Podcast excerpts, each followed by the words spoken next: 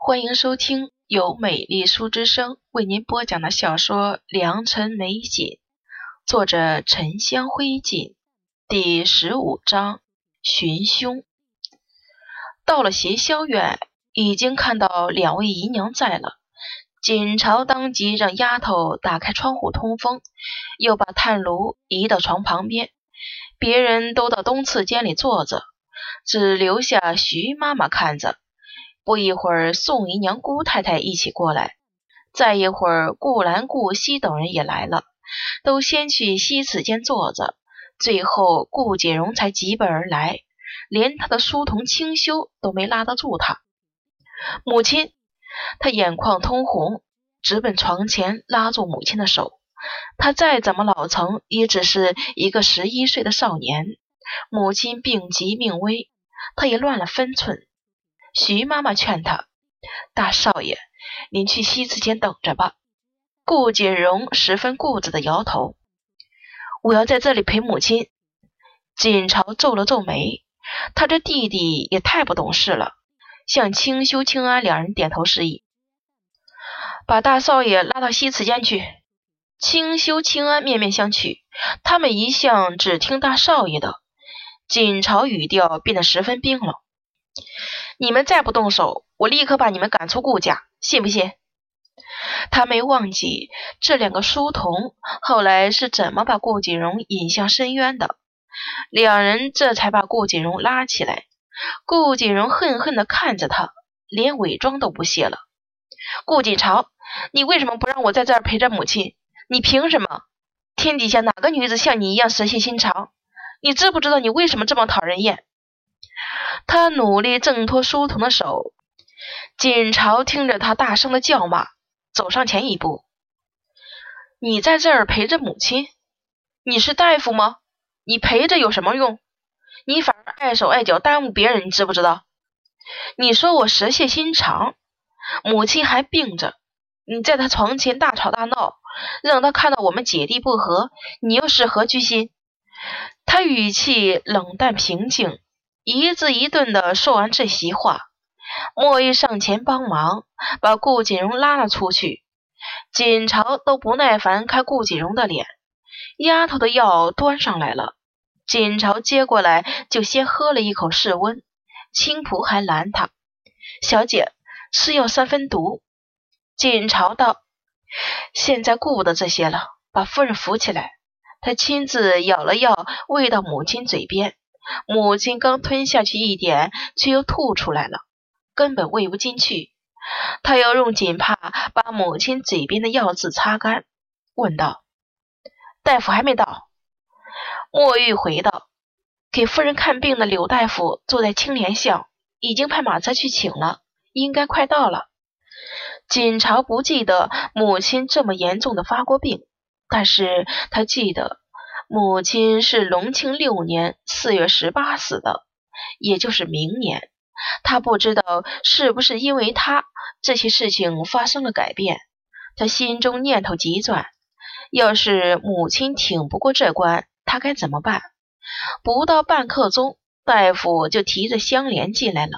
父亲跟在大夫身后，他见长女坐在屋子上沉默不语，手捏的衣袖紧紧的。眼神盯着屏风后方，朝姐儿，不要担心，你母亲会没事的。父亲伸手想摸摸她的头发，又想起她已经急急了，而且父女俩也从没有过亲密的举动，手僵了一下，慢慢放下来。锦朝抬头看父亲，也是一脸担忧。他笑了笑，他要是真心对母亲。前世在母亲死后不到半年，就让宋姨娘成了夫人，她一年的守丧期都没有过，连他小厨房的厨子死了老婆，那厨子都守了半年丧呢。柳大夫这时走出来，夫人气急攻心，血脉逆行，得施针才能让她醒过来，醒了喝了药便好说了。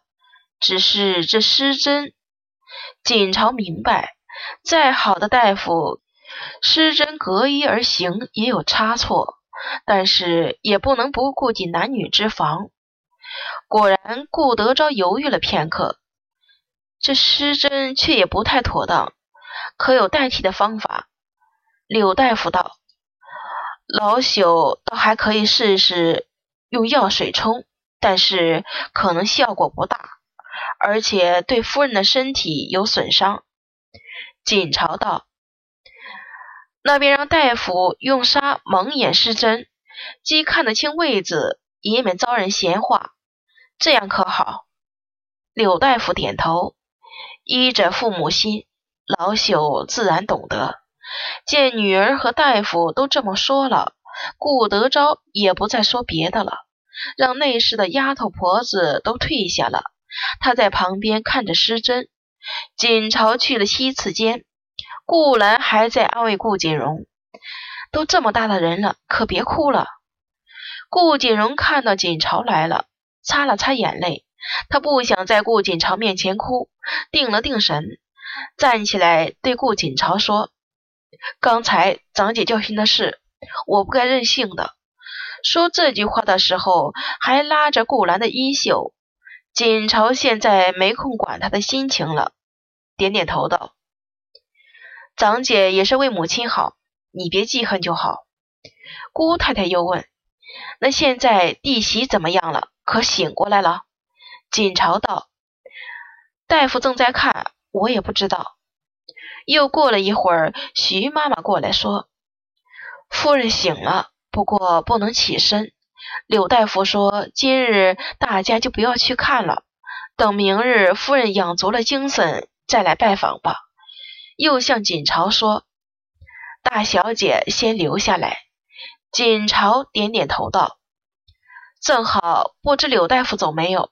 我有事想问问他。”柳大夫的医术在燕京是出了名的好，他的柳氏医馆也向来门庭若市，为人却十分亲和。他如今已是古稀之年，精神矍铄，笑容慈祥。大小姐问夫人的病，这却是不好说的。夫人这是弱症，要是好生养着，不像今日这般折腾，再活几年也是行的。但要是调理不佳，心中又牵挂许多的话，就难说了。锦朝点点头，多谢柳大夫了，这东西您要收下。他早让下人去府里的库房拿了几坛秋露白酒过来。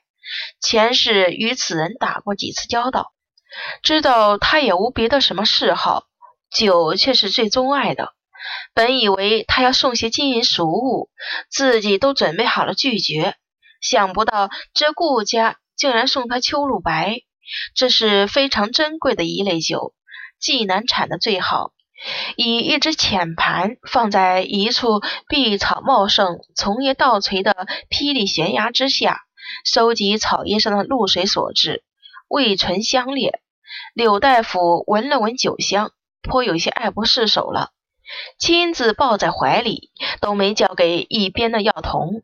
道了谢，大小姐有心了，又更细致的嘱咐了锦朝该注意些什么，拿了调养的药方出来，让丫头送柳大夫出垂花门。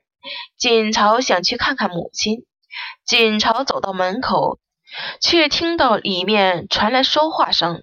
徐妈妈一惊，锦朝低声嘱咐她：“别出声。”他站在原地，听到母亲病弱的争执，又听到父亲不耐烦的敷衍：“谁又成欺负糟姐了？倒是你偏心的很，做金丝记头面也不想着给兰姐做，让姑太太看笑话。”品秀平日伺候你伺候我已经忙得团团转了，现在还要走钟馗，操劳内院的事，你也不想着他的女儿。品秀应该是宋姨娘的小字，兰姐儿还没有及笄，我想着曹姐儿要去灯会才让做的。母亲解释的声音很断续，没什么力气。那上面的红宝石是年轻的时候你送的那盒。你还记得吗？